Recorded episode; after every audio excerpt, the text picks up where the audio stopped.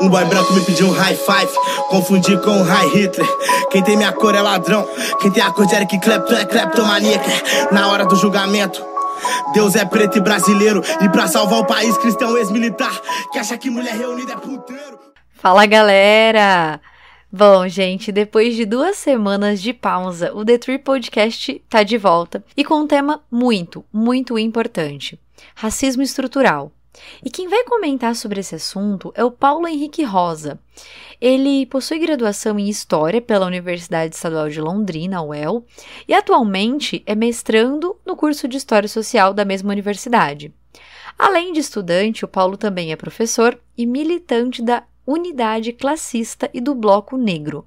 É claro que o tempo é curto e a temática é muito ampla e complexa, mas a ideia aqui é levantar essa discussão é incitar reflexões acerca dessas questões.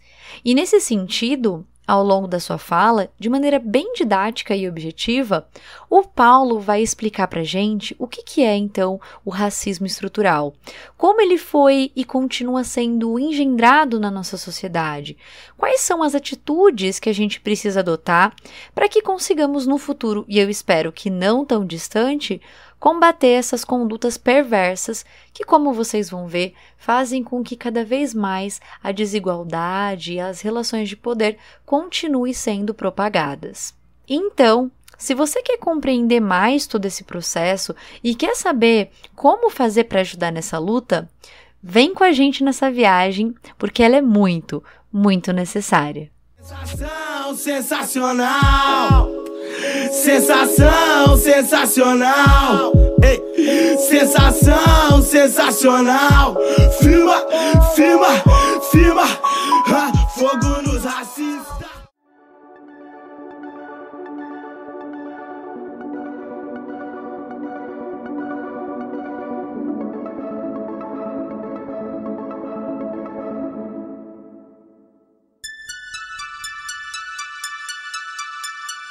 The Trip, The Trip o podcast, para você viajar, viajar pelo mágico universo das múltiplas linguagens. linguagens.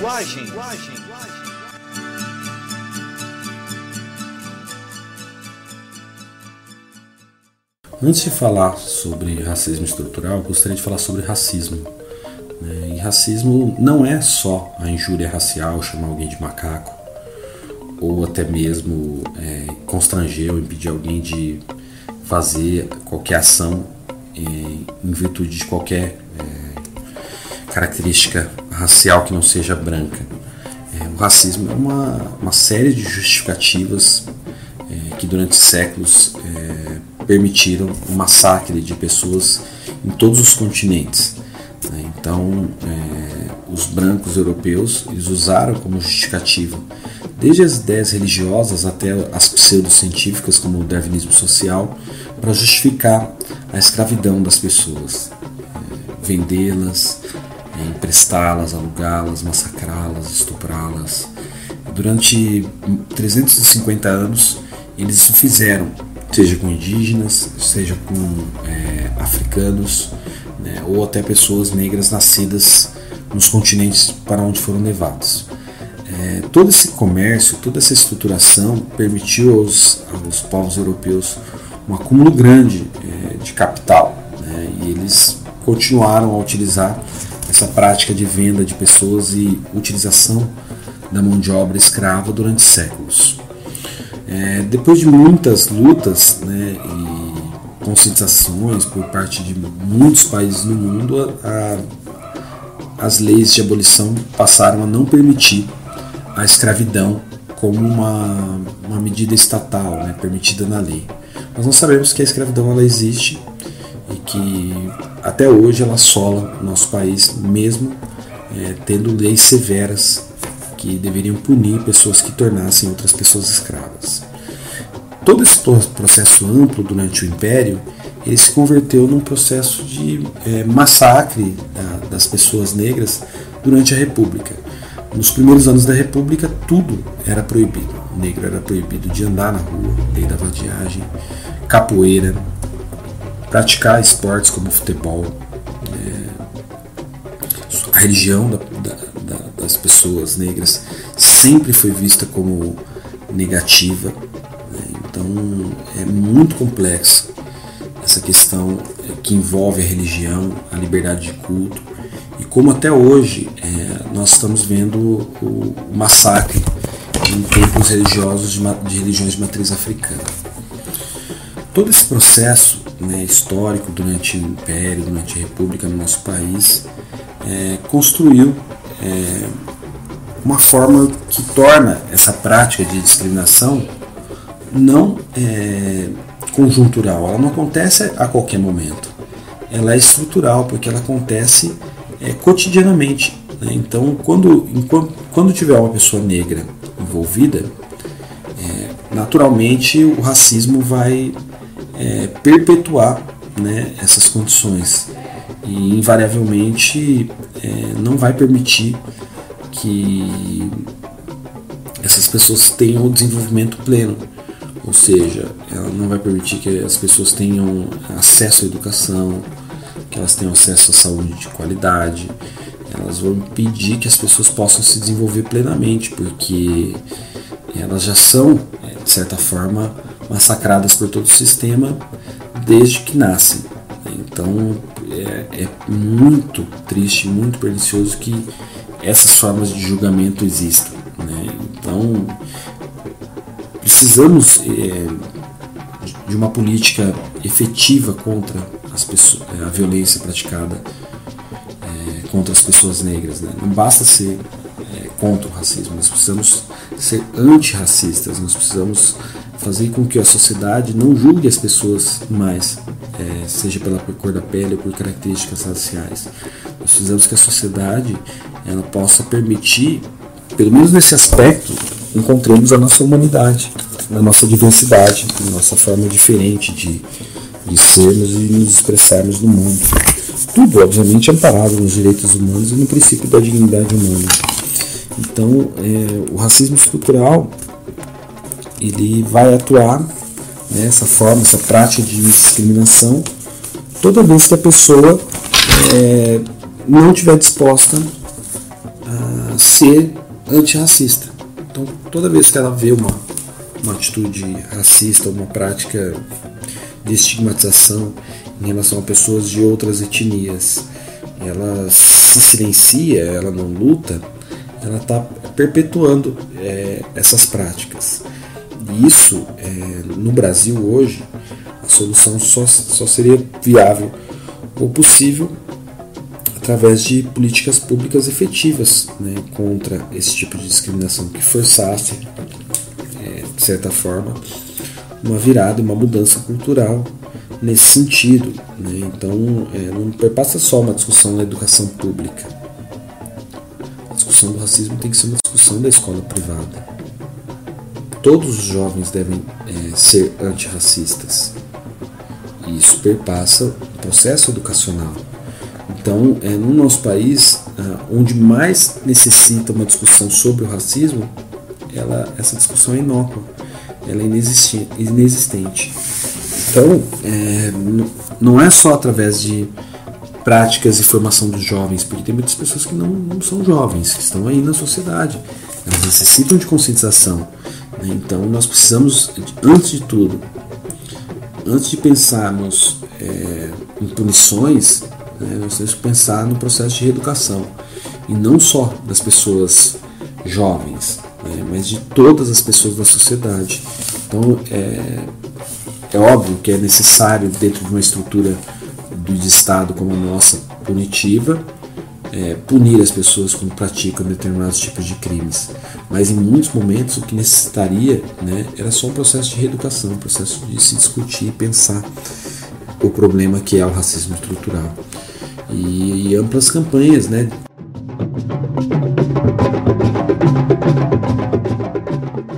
Então eu vou tentar explorar alguns exemplos de racismo estrutural Obviamente que os casos escolhidos eles, eles resumem só uma parte, né, do que tudo pode, que o racismo proporciona a, aos negros, prioritariamente no Brasil, mas são alguns exemplos que fazem nós refletirmos sobre esse tipo de conduta. Eu queria começar com o caso da Dani Monteiro, né, deputada eleita na, na Assembleia Legislativa do Rio de Janeiro, foi impedida de entrar no elevador privativo para deputados, né, exclusivo.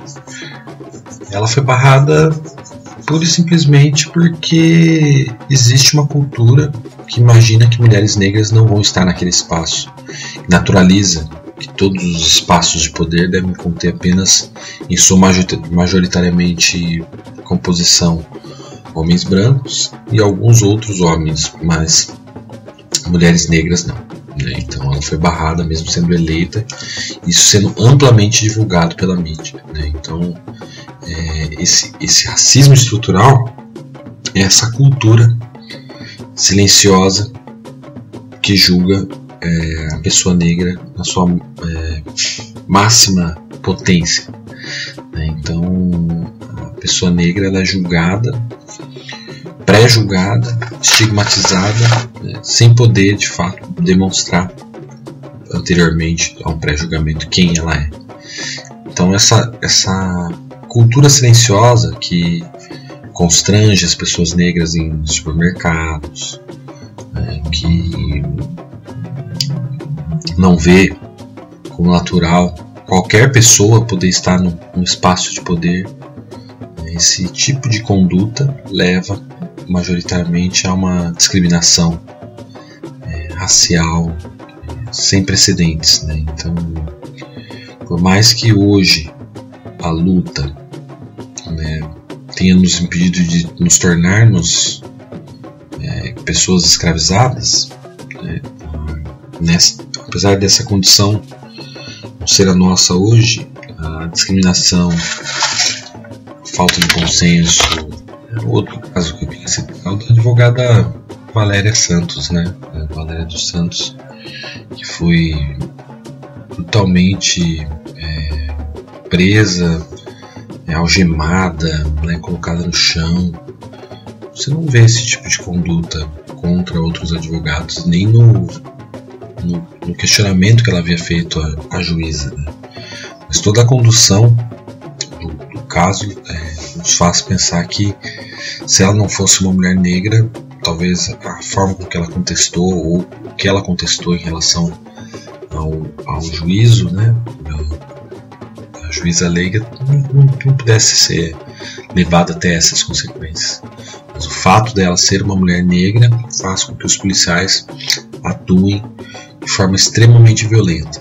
Então, esse racismo estrutural ele se permeia, né? ele se perpetua como uma, uma lei silenciosa.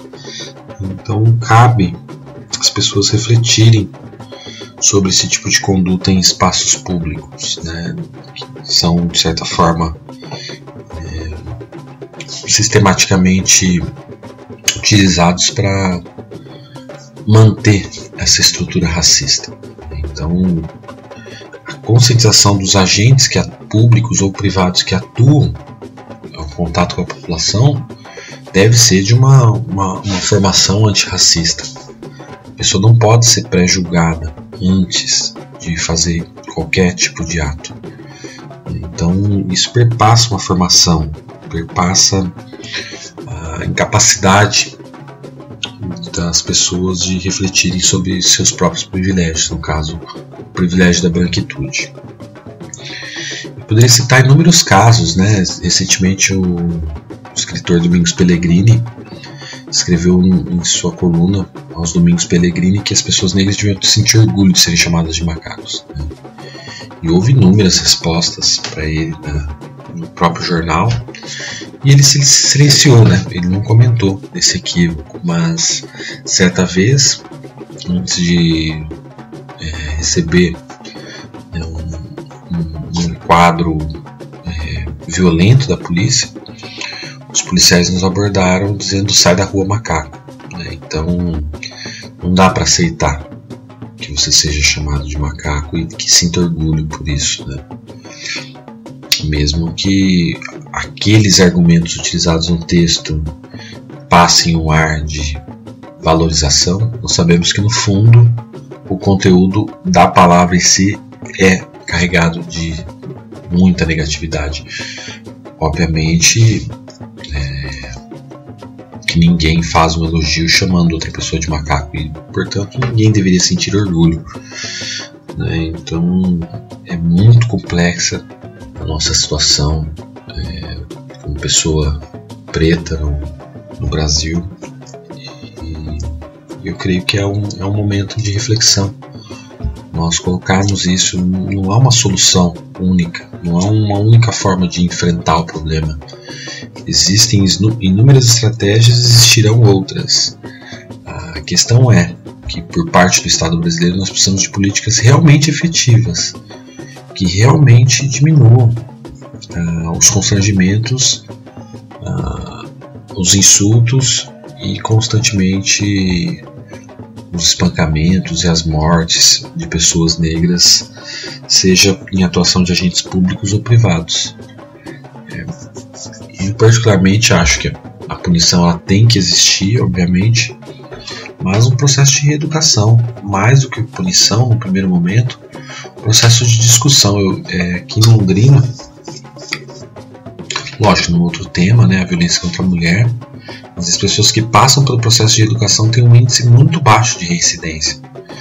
E creio que o que nós precisamos é uma discussão mais ampla sobre o que é o racismo, o que é o racismo estrutural, como ele é nocivo para a sociedade, como ele é nocivo para algumas pessoas, como ele é fonte de privilégio né, para alguns e como essas pessoas têm que abrir mão desse privilégio, né, abrir mão da, dessa condição de que sendo branco você vai ter todos os espaços abertos, você vai ter todas as, as portas abertas, você nunca vai precisar falar da sua raça porque ela, ela é quem domina através do poder é, as demais etnias, né? Então, e foi quem criou esse sistema de raças que nos divide, sendo que a nossa diversidade ela é dentro da nossa espécie.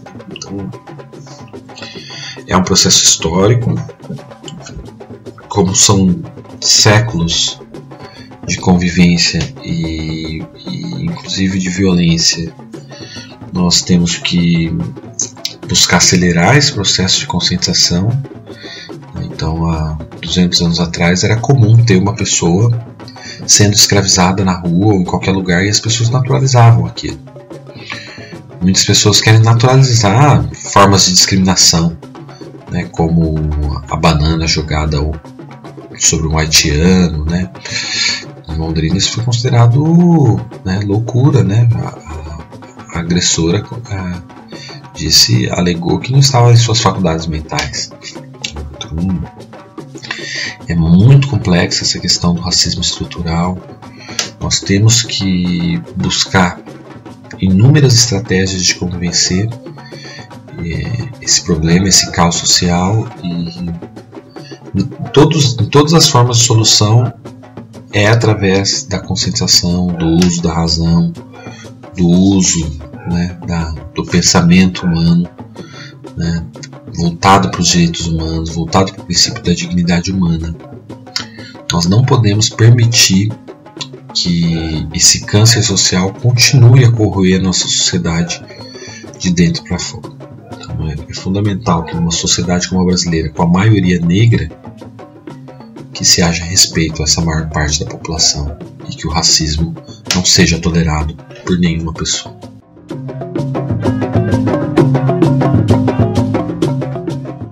Pensamos nas, nas mazelas, em tudo que o povo preto passa, no Brasil, no mundo, obviamente que vem uma vontade de vingança, uma vontade de pôr fogo nos racistas, mas o mundo que eu acredito, o mundo que eu quero construir, ele não, não perpassa essas ideias de vingança nem de violência.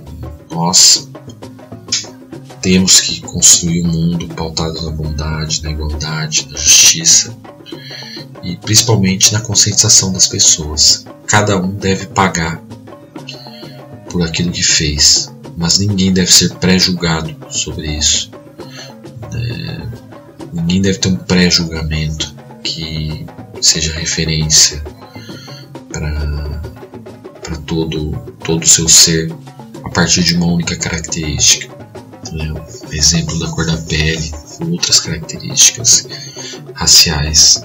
É, acabar com o racismo, então não é por fogo nas pessoas, mas é, por fogo nas ideias, né? É, através delas, da, da, da, metáfora da chama, da razão, destruir, é, não fisicamente, mas intelectualmente, todos os argumentos racistas. Destruir é, intelectualmente e de forma lógica que racismo é, não pode é, se perpetuar. Então é, é, nesse sentido, é nesse sentido que vem o fogo. Né? Por fogo nas ideias racistas, por fogo nos racistas, o fogo do conhecimento, o fogo da razão. O fogo vai lhes impedir que tenha essas práticas.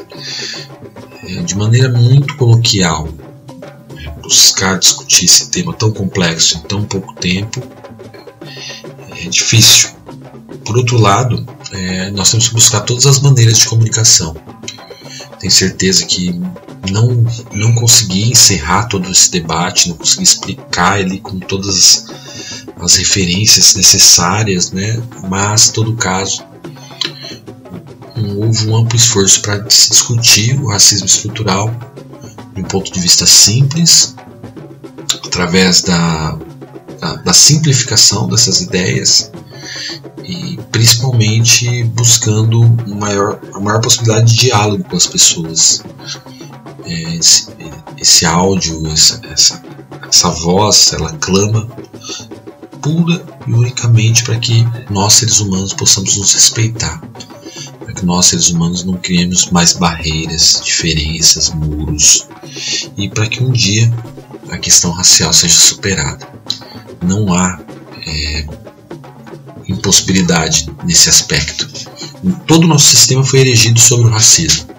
E talvez é, todo esse sistema tenha que ou mudar ou acabar. É, acho que não tem duas saídas pra, diferentes pra, para o fim do racismo. Ou o próprio sistema incorpora o embate real ao racismo, ou esse sistema vai ser sobrepujado por outro que não seja racista. Mas a espécie humana ela não vai mais compactuar com práticas racistas. As pessoas conscientes, as pessoas racionais não vão compactuar com o racismo. Nós não podemos é, permanecer é, atônitos, né, esperando que o racismo vai acabar. Então a gente vê movimentos como nos Estados Unidos, o Black Lives Matter, vemos outros movimentos pelo mundo, movimentos históricos no Brasil, né, desde o movimento negro unificado, é, entre outros que existiram e existem e continuam a luta é, no nosso país e no mundo. Né, a gente poderia citar inúmeros movimentos dos Panteras Negras, enfim. É, a ideia é discutir o racismo estrutural e discutir como acabar com ele. Isso perpassa uma conscientização de todos.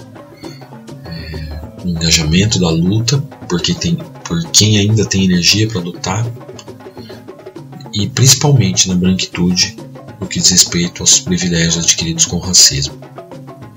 Então, é, gostaria muito de construir esse mundo sem o racismo.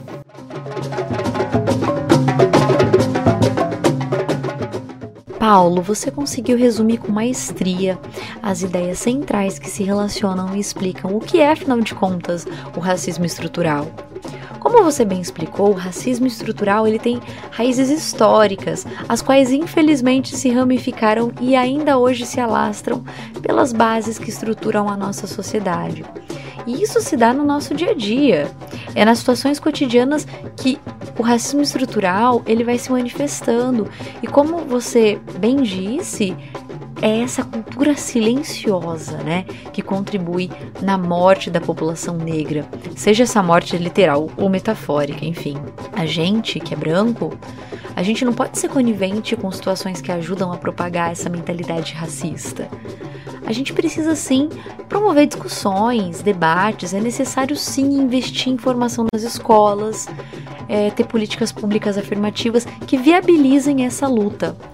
O trajeto a gente sabe que é longo, é tortuoso, mas quando a gente se une, quando a diversidade se junta, esse percurso se torna menos árido, menos dificultoso, porque a diversidade ela é sinônimo de beleza, de alegria, é vida pulsando. Então, que nós brancos reconheçamos que sim, somos privilegiados e que a gente tenha muito claro que ser antirracista, como Paulo bem colocou, é a atitude que devemos ter para que essa estrutura antiga, construída à base de preconceitos raciais, possa então, quem sabe, desmoronar. Portanto, galera, que a gente ajude a abalar toda essa estrutura, para que um dia, oxalá, só reste o pó de toda essa construção histórica que não traz nenhum significado positivo para nossa sociedade. Muito pelo contrário, só contribuiu e segue contribuindo na perpetuação de todo esse maldito preconceito. Que as chamas da razão e do pensamento, disseminadas por meio das palavras do Paulo, da Meire, que já teve aqui no The Trip, do Silvio Almeida, Lélia Gonzalez, da Djamila Ribeiro, Gil, Conceição Evaristo, Elza Soares, Benedita da Silva, Sueli Carneiro, Grada Quilomba, entre outras, entre outras tantas personalidades, mulheres e homens negros, brasileiros ou não, enfim, que essa chama de tanta sabedoria, conhecimento e luta possa iluminar essa realidade, acender o espírito combativo contra essa estrutura racista, para que ela queime e dela restem somente as cinzas. É isso, pessoal. Mais uma vez eu agradeço imensamente ao Paulo pela participação incrível.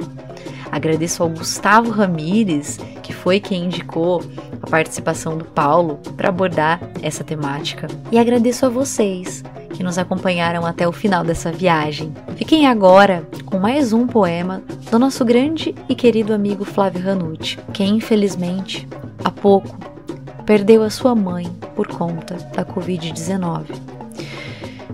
E por esses dias, além de toda essa dor da perda, teve de ficar hospitalizado porque ele também estava com coronavírus.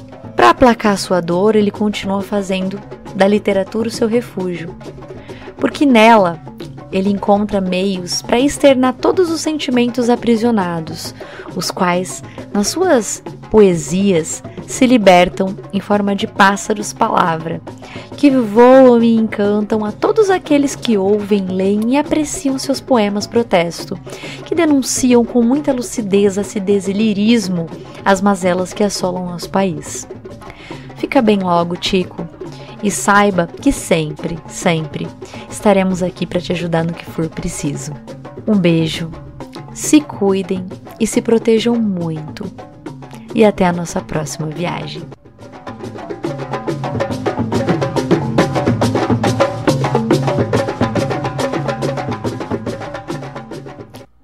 Negro, pobre da periferia. Negro jovem, da bala perdida, dos sonhos esquecidos, pelas ruas da vida. Negro, pobre, da favela que habita. Sobe e desce o morro, é dia de revista. Sobe e desce o morro, de consciência tranquila. Labuta diária, em cada rap escrito, uma parte da realidade que passa despercebida. Em cada preconceito, olhar de maldade, é uma luta travada por dignidade. Negro, pobre, da periferia. Negro, jovem, da alma vendida. Negro, pobre, marginalizado. Pobre negro, estereotipado. Novamente ele chegou com inspiração. Pesquisa publicada prova. Preferencialmente preto, pobre, prostituta para a polícia prender. Pare, pense, por quê? Prossiga. Pelas periferias praticam perversidades, parceiros. PMs. pelos palanques políticos prometem, prometem. Pura palhaçada, proveito próprio. Praias, programas, piscinas, palmas. Pra periferia, pânico, polvorá, pá, pá, pá. Primeira página. Preço pago, pescoço, peito, pulmões perfurados. Parece pouco? Pedro Paulo, profissão pedreiro, passatempo predileto, pandeiro, pandeiro, parceiro. Preso portando pau passou pelos piores pesadelos. Presídios, porões, problemas pessoais, psicológicos. Perdeu paciente, passado, presente, pais, parentes, principais pertences. PC, político privilegiado preso parecia piada. Parecia piada, parecia piada. Pagou propina pro plantão policial, passou pela porta principal. Passou parecer psicopata. Pivô pra perseguição. Prevejo populares portando pistolas, pronunciando palavrões. Promotores públicos pedindo prisões. Pecado, pena, prisão perpétua. Palavras pronunciadas pelo poeta Periferia.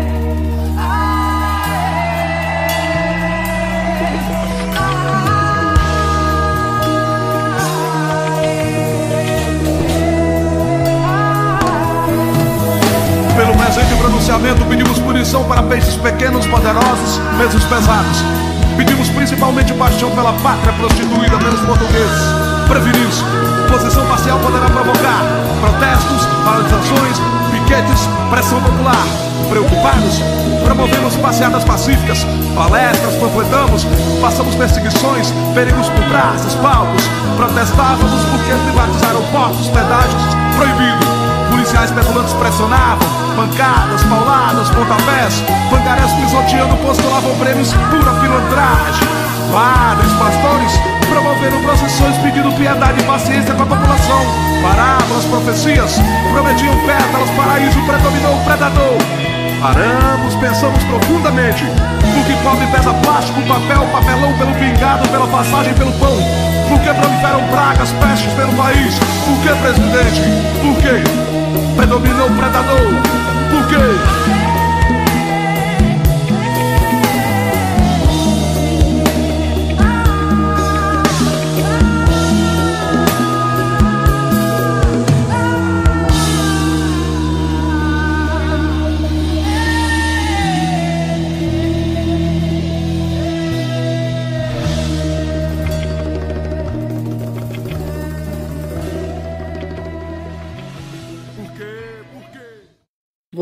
Você escutou o podcast que faz viajar pelo mágico universo das músicas linguagens.